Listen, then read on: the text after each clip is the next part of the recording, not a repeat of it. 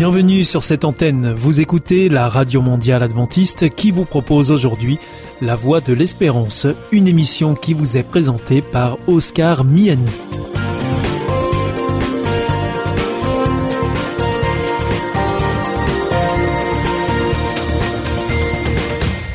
C'est avec un grand plaisir que je vous retrouve sur notre antenne. Encore une fois, soyez les bienvenus à l'écoute de La Voix de l'Espérance, notre émission quotidienne de 30 minutes en français qui vous est présentée par Oscar Miani et préparée avec toute notre équipe. Merci de votre fidélité à ce rendez-vous. Vous êtes toujours très nombreux à nous écouter sur cette antenne ou encore en podcast ou encore même avec votre téléphone. Bienvenue à l'écoute de votre émission Parole solidaire. Nous sommes aujourd'hui en compagnie de Jonathan Lobulio, directeur d'Adra Belgium. Bonjour. Bonjour. Alors, euh, je rappelle que vous nous recevez régulièrement dans votre bureau. Merci euh, pour cet accueil. Avec plaisir. Euh, aujourd'hui, vous allez nous parler d'un pays très peu connu, en tout cas chez nous, dans, dans nos régions. il s'agit du Kyrgyzstan. Tout à fait. Ça se trouve en Asie centrale. Euh, qu'est-ce qu'il y a à dire sur ce pays-là, Jonathan? Alors, Kyrgyzstan ou Kyrgyzstan, euh, bon déjà, c'est pas parce que ça termine en stan qu'il faut y voir euh, un pays extrêmement dangereux ou l'assimiler à l'Afghanistan ou voilà des pays de cet ordre-là. Le Kyrgyzstan, c'est un des pays les plus pauvres d'Asie centrale, ancienne République soviétique, et pays complètement voilà abandonné et, et, inconnu, comme vous pouvez vous en douter. Euh, avec un, un, taux de pauvreté euh, très très très élevé. Pour vous donner une image, le, le salaire moyen par exemple d'un policier est de 50 euros par mois. Mhm. Voilà, ça vous donne une, une, idée du niveau de vie. Et, euh, et des situations relativement extrêmes. On a notamment au niveau climatique des températures de moins 30 à, à 40 l'été. Donc voilà, une population qui, qui subit tout ça. Et alors donc, vous avez eu l'idée de, de, créer un projet au, qui concerne ce pays. Il s'appelle Build the Hope. Donc en quoi ça consistait ce, ce projet? Alors c'est un projet qui a émergé euh, après moi mon expérience en tant que volontaire dans, dans ce pays-là, où j'ai voulu, en revenant et en devenant directeur ici en Belgique, impliquer des jeunes de manière concrète. C'est-à-dire. Parce que, euh, excusez-moi, mais vous avez été volontaire. Tout à fait auparavant, il y a plusieurs années, dans ce pays, et c'est ce qui vous a donné l'idée de poursuivre et de remettre en place un projet en tant que directeur d'Adra Belgium. Voilà, c'est le préalable exactement. oui, j'ai été volontaire euh, il, y a, quelques années dans ce pays-là, et j'ai vraiment découvert euh, un, carrefour des cultures, une ouverture d'esprit euh, incroyable et un accueil très très chaleureux, mais aussi une pauvreté extrême que, que je pouvais pas soupçonner à moins de 5 heures de la Belgique en avion. Et donc, en effet, on a été euh, avec une quinzaine de jeunes. On a décidé de, de monter un projet euh, avec des jeunes volontaires là-bas. Quand vous dites des jeunes, c'est quel âge? De 18 à 30. D'accord. Oui. Mhm. ouais. Jusqu'à 30, on, est, enfin, on peut être jeune longtemps, hein, c'est dans la tête. Et vous les avez trouvés comment, ces jeunes? Alors, on a simplement ouvert les candidatures. On a fait de la communication euh, sur nos différentes plateformes, que ce soit site internet ou euh, newsletter. Et, et, on a laissé voilà, les candidatures venir. Mhm. Et 15 personnes donc, ont décidé de, de s'impliquer dans le processus processus de préparation qui a quand même duré un an euh, avant de pouvoir aller sur place. Et vous avez préparé ces jeunes justement à, à se rendre sur place hein? Exactement, donc on les a préparés déjà euh, par rapport à ce qu'ils allaient rencontrer, par rapport au mode de fonctionnement d'ADRA, mais aussi par rapport au fundraising pour pouvoir soutenir ce projet de, de reconstruction. Donc recherche de fonds. Hein? Exactement. Mmh. Et, et ça pendant une année avant le départ tout à fait. Mmh. Comment est-ce que vous avez organisé ça vous? Parce que vous êtes euh, pas sur place, il faut quand même euh, tout organiser, prévoir la sécurité des jeunes que vous allez envoyer aussi sur place. Comment ça s'est passé tout ça? Tout à fait. Donc on a vraiment travaillé dans une collaboration très très étroite avec le bureau local, hein, le bureau d'Adra Kyrgyzstan, qui euh, a sélectionné donc les, les, bénéficiaires, les gens qui allaient euh, bénéficier du projet, qui a monté euh, voilà toutes les, les, infrastructures et qui a préparé euh, l'arrivée de nos volontaires. Donc voilà, avec un bureau qui est très professionnel et, et un des bureaux les plus importants d'Asie centrale, ils ont vraiment été d'un grand soutien par rapport à ça et ils ont voilà arrangé tout pour que les jeunes puissent arriver et se mettre directement dans la reconstruction, ce qui était le, le but du projet. Alors, ça s'est passé où exactement le projet euh, en particulier? Alors, en particulier, ce projet de, de reconstruction de, de maisons s'est situé dans la province de Chui, euh, qui est la province la plus pauvre du Kyrgyzstan, et plus particulièrement dans la ville de Tokmok, qui est euh, la, la, la, ville avec le plus de, de personnes en situation de, de, précarité. Donc vous parlez de reconstruction de maisons, ça veut dire que les jeunes devaient avoir des compétences particulières pour intervenir sur le terrain? Alors pas du tout, si ce n'est la, la, motivation. les jeunes étaient encadrés donc évidemment par, par moi-même, mais aussi par des équipes de techniciens du bureau d'Adra Kyrgyzstan, que ce soit des maçons, que ce soit des électriciens. Euh, mais les jeunes ont vraiment mis la main euh, dans, dans, le cambouis, c'est le cas de le dire, euh, que ce soit en faisant de l'isolation, en faisant la réfection de toit, de la, construction de toilettes sèches, enfin voilà, tous ces aspects-là. L'idée était vraiment de, rénover, de reconstruire quatre habitations pour quatre familles qui étaient vraiment dans des situations extrêmes. D'accord. Et alors comment vous les avez trouvées, ces familles, sélectionnées, enfin je sais pas quel terme est le bon alors euh, le bureau en fait d'Adra Kyrgyzstan a travaillé avec les autorités locales euh, dans une sélection et ils ont été euh, voilà au fur et à mesure ils ont réduit le, le champ de recherche pour faire émerger quatre familles qui si elles n'avaient pas bénéficié de, de, notre aide auraient potentiellement subi des conditions enfin des, des, conséquences graves suite à, à l'hiver qui s'annonçait qui sont des hivers qui peuvent descendre jusqu'à moins 30 moins 40 degrés là-bas au Kyrgyzstan. Donc voilà, les plus vulnérables des plus vulnérables, c'était ça le critère finalement. Alors vous nous avez dit que c'était un pays très pauvre euh, et que là le projet s'est centralisé dans un endroit qui était vraiment le plus pauvre du pays.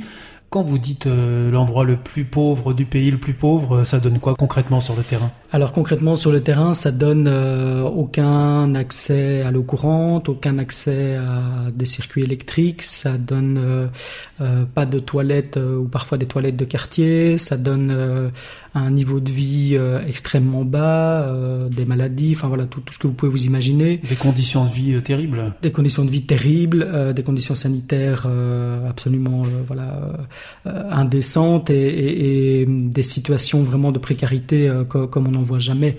Euh, on peut même pas s'imaginer ce que par quoi ces gens, par passent. Ouais. Et alors donc vous êtes allé là-bas avec une équipe de 15 jeunes et vous avez participé à la rénovation ou reconstruction de maisons? Tout à fait, oui. Donc on a reconstruit euh, ces quatre habitations. Euh, on a surtout isolé beaucoup, oui. euh, parce qu'avec les hivers euh, qu'ils ont, euh, enfin la, la, plupart des maisons c'était le toit par exemple juste une toile de tôle, ou, ou le, le, la vitre c'était quelques planches ou, ou une simple, une simple morceau de verre. donc voilà, avec les températures qu'ils peuvent qu'ils peuvent avoir, c'était vraiment euh, le minimum qu'on pouvait faire et on a vraiment été euh, jusqu'au bout de cette démarche-là. Et j'imagine qu'une telle euh, expérience pour les jeunes, c'est quelque chose de formidable à vivre et il y a eu un avant et un après dans leur vie, j'imagine.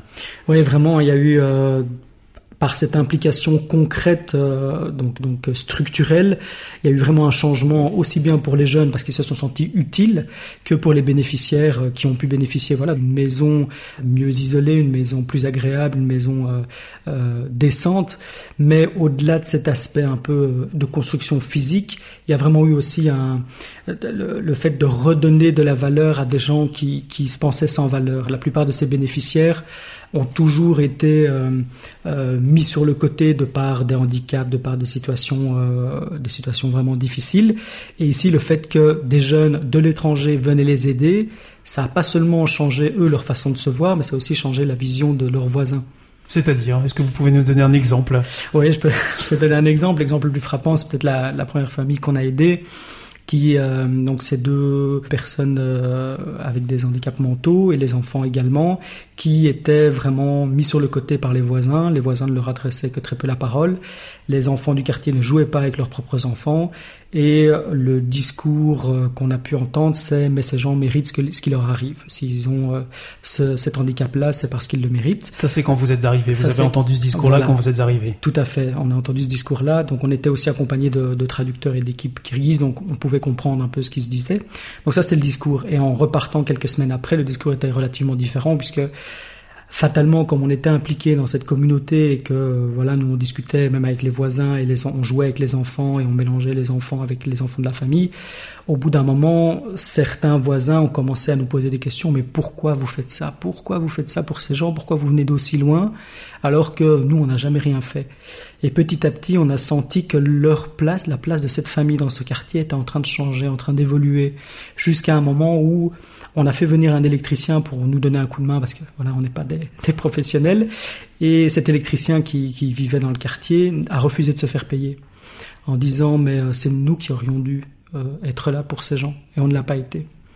Et, ça, ça a été vraiment aussi bien pour les jeunes que pour moi une, euh, une sorte de révélation parce qu'on s'est rendu compte qu'en travaillant sur le physique, on change aussi le, mental et, et, on redonne une place et une valeur à ces gens malgré nous, malgré nous évidemment.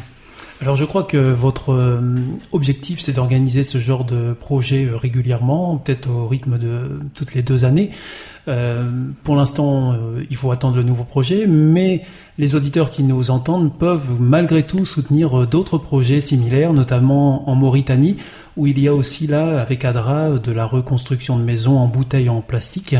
Euh, donc, euh, il suffit de se rendre sur votre site internet. Voilà, tout à fait. Donc, on a un projet euh, similaire de reconstruction et tous les détails sont sur notre site www.adra.be.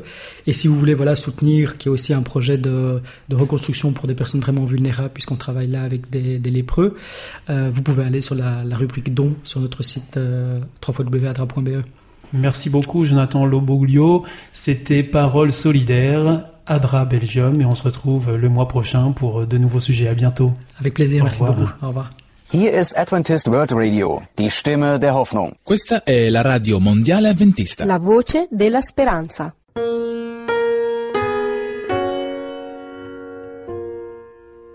While we gather by the river where bright angels' feet have gone? With its crystal tide forever flowing by the throne.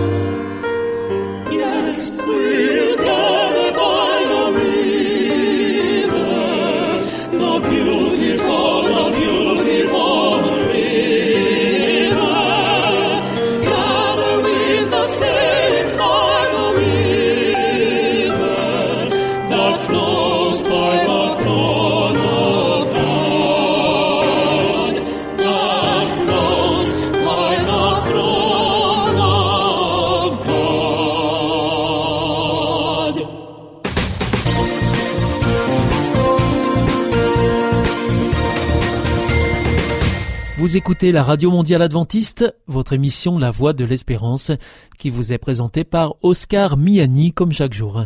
Pour l'heure, c'est un moment de témoignage que nous vous proposons pour poursuivre cette émission. C'est vous l'histoire.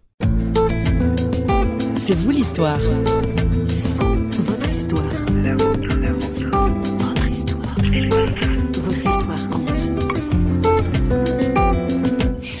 Une petite équipe et puis on devait euh, retaper une vieille maison mais qui était terriblement sale avec plein de toiles d'araignée, plein de poussière, etc.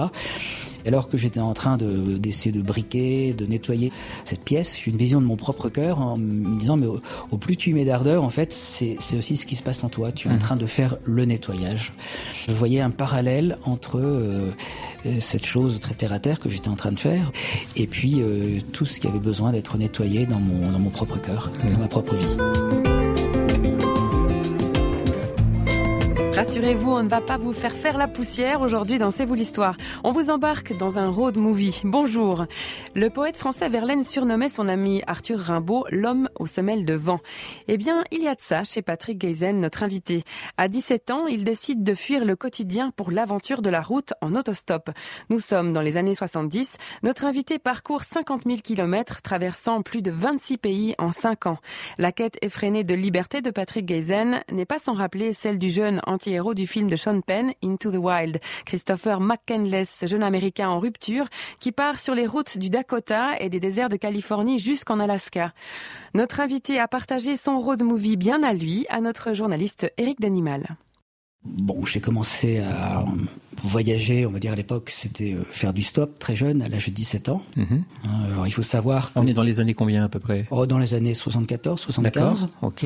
Alors peut-être qu'il y avait un sentiment d'étouffement, toujours est-il que euh, dès que j'avais un week-end, dès que j'avais des vacances, je partais en autostop euh, en France, en Italie, euh, en Espagne, un peu partout. Seul? Seul, mais bon, entre guillemets, sur la route, on rencontre toutes sortes de jeunes. À l'époque, Mhm. beaucoup de jeunes faisaient du stop, donc Ouais. j'ai rencontré des Américains, des Allemands, des Australiens, enfin des tas de jeunes qui faisaient euh, la route comme moi, surtout l'été d'ailleurs. Et puis à l'âge de 19 ans, eh bien c'est l'époque où j'étais censé passer mon bac et j'ai préféré euh, prendre mon sac à dos et partir en autostop en Inde. Euh, pour moi, c'était le, le grand saut puisque j'avais déjà l'habitude de faire du stop, de dormir dehors, de je connaissais un petit peu les conditions de la route, mais là c'était impressionnant de traverser des pays comme la Bulgarie, la, la Turquie, l'Iran, l'Afghanistan, le Pakistan, des pays où aujourd'hui malheureusement on ne pourrait plus se déplacer euh, et où à l'époque en tant qu'occidentaux on était relativement bien perçus. Mhm. Ce qui ne veut pas dire que c'était sans danger. Voilà, dangereux mais fascinant. Et euh, c'est la soif du voyage, la soif de l'inconnu qui vous a mis sur la route comme ça Oui, alors sûrement la soif du voyage, la soif de l'aventure. Alors l'aventure, on peut la vivre sous de multiples formes. hein. Il y a l'aventure sportive, il y a l'alpinisme, etc. Bon, moi, c'était la route. Mhm. J'ai découvert la route et puis j'avais tout le temps euh, envie de découvrir de nouveaux pays. J'étais animé par un désir d'aller euh, toujours plus loin.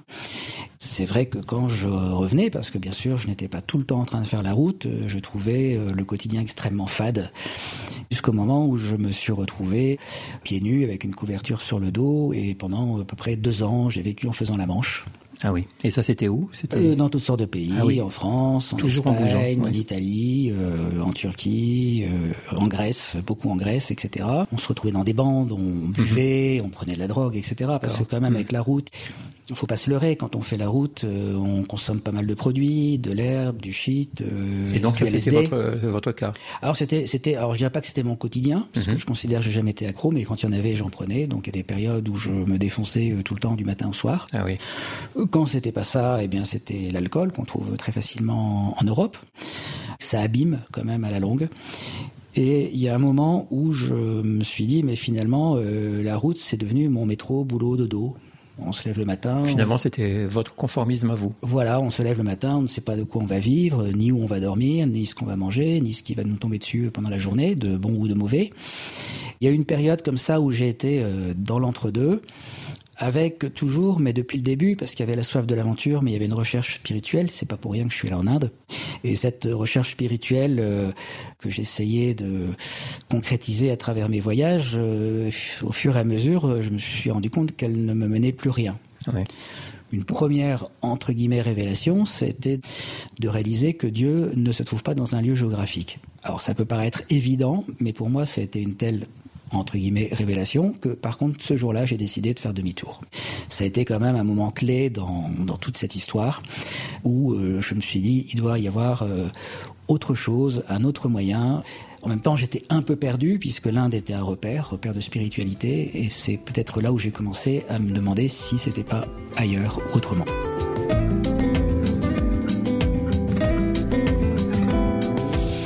Je me souviens m'être retrouvé une, une nuit à Madrid dans un espèce de, de terrain vague et j'étais un peu désespéré, un peu à bout, euh, défoncé. Et il m'est arrivé une expérience qui est particulière, qui ne m'est arrivée qu'une seule fois dans ma vie, euh, c'est d'entendre une voix qui était extérieure à moi-même, mais pas audible. C'est-à-dire? C'est une voix qui Ouais. m'a dit va à Malaga et tu seras sauvé. Va à Malaga et tu seras sauvé. Exactement. Je ne savais pas où était Malaga sur la carte. Je ne savais pas ce que voulait dire être sauvé. Mhm. Bon, après, on pourrait dire, quand on se sent perdu, le mot sauvé a du sens. Oui, c'est ça. Bah, le lendemain matin, j'ai pris ça très au sérieux. Je me suis donc remis en route en stop pour aller euh, jusque Malaga, qui en fait est situé tout à fait au sud de l'Espagne. Et pendant trois jours, donc j'ai euh, tourné en rond dans Malaga en faisant la Manche, euh, rencontrant personne, ce qui est quand même assez rare. Et puis je me suis dit au bout de trois jours, mais qu'est-ce que je fais ici Et donc je me suis dit, ben, je vais continuer, je vais aller au Maroc. Mais ça n'avait plus beaucoup de sens. Et je suis tombé dans une petite ruelle au moment où je quittais Malaga sur euh, des chrétiens qui euh, donc avaient un, un, un stand avec des, des livres, euh, des brochures, et puis euh, qui avaient des banderoles. Enfin, donc je me suis dit, euh, aïe aïe aïe, euh, ça c'est le pire qui aurait pu m'arriver parce que j'étais pas du tout sensible, je veux dire, à ce genre de prosélytisme.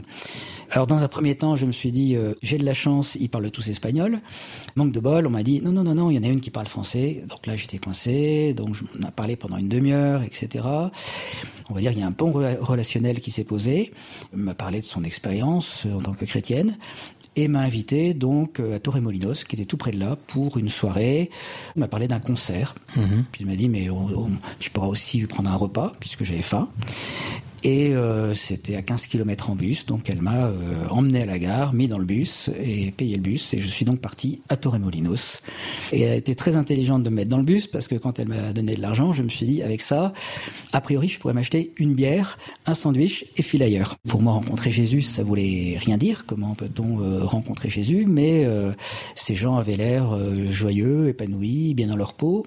Et certains avaient vé- vécu des galères euh, très similaires à la mienne.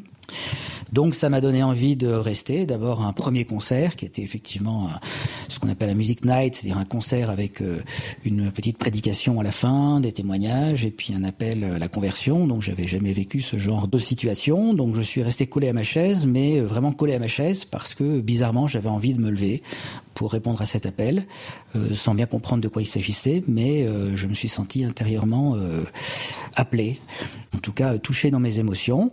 Puis ça a été le, le point de départ, le point de départ qui fait que je suis resté en fait deux ans et demi dans cette communauté au sud de l'Espagne. Le premier mois a été euh, on va dire un peu difficile parce que à la fois j'étais euh, attiré par le témoignage de tous ces jeunes, j'étais attiré par leur style de vie, j'ai commencé à lire euh, on va dire les évangiles avant avant de lire la Bible, j'ai commencé par lire les évangiles, découvrir l'enseignement de Jésus et puis une remise en question parce que je sentais qu'en moi-même il y avait toutes sortes de résistances, notamment parce que j'étais imbibé de bouddhisme, d'hindouisme, de toutes sortes de choses que j'avais lues, la Bhagavad Gita, compagnie. Alors c'était très compliqué pour moi En fait, un peu partout où vous étiez passé, vous avez ramassé ce qui pouvait être intéressant, le supermarché du religieux, quoi. Voilà, plus d'expériences spirituelles assez intenses sous LSD. Donc euh, un mois très très complexe, parce que je suis comme quelqu'un de cérébral, donc je me voyais pas me lancer dans quelque chose sans comprendre. Donc je dirais c'est un peu comme le petit prince. Il y a un moment où euh, On s'apprivoise. on s'apprivoise, hein, et là c'est à la fois, oui, c'est à la fois vis-à-vis de la parole de Dieu, vis-à-vis de ces gens que je découvrais, c'est c'est cette notion de devenir chrétien qui m'effrayait un petit peu. Et puis euh, il y a un moment où je me suis dit bon ben euh, j'y vais. Ce que j'avais compris et qui me semblait incontournable, c'est que c'était mon chemin. Donc j'en étais là, c'est de me dire eh bien je vais suivre Jésus, je vais suivre le Christ parce que c'est mon chemin. Et c'est sur cette petite base que j'ai commencé à vivre des expériences. Alors quand je dis des expériences, c'est-à-dire ressentir la présence de Dieu, ne pas simplement euh, comprendre, mais euh, expérimenter, vivre des expériences au niveau des émotions. C'est-à-dire que là, le cérébral se fait dépasser par autre chose. Oui, c'est donc c'est ce que j'appelle l'expérience de la présence de Dieu.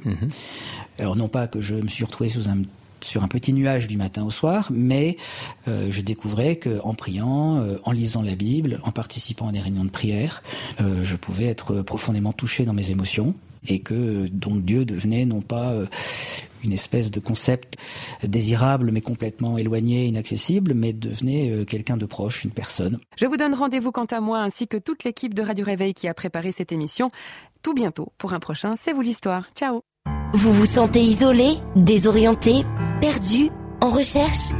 L'IEBC, l'Institut de la Bible par correspondance, vous accompagne et vous propose des cours gratuits à suivre chez vous et à votre rythme.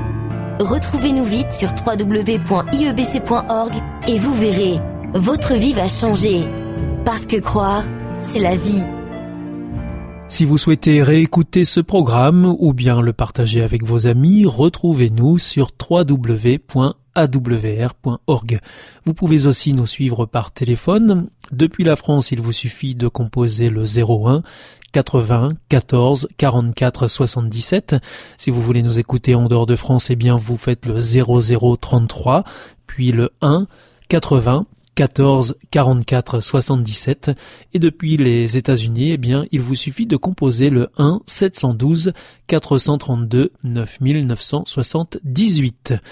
Veuillez également noter que vous pouvez nous écouter à 4h30 sur les 6155 kHz dans la bande des 49 mètres, à 8h sur les 15 145 kHz dans la bande des 19 mètres et à 20h sur les 9780 kHz dans la bande des 31 mètres. Bien sûr, tout cela en temps universel. Et pour nos coordonnées postales, eh bien c'est la voie de l'espérance, IEBC, boîte postale 100 77 193, Damary Lélis, CEDEX.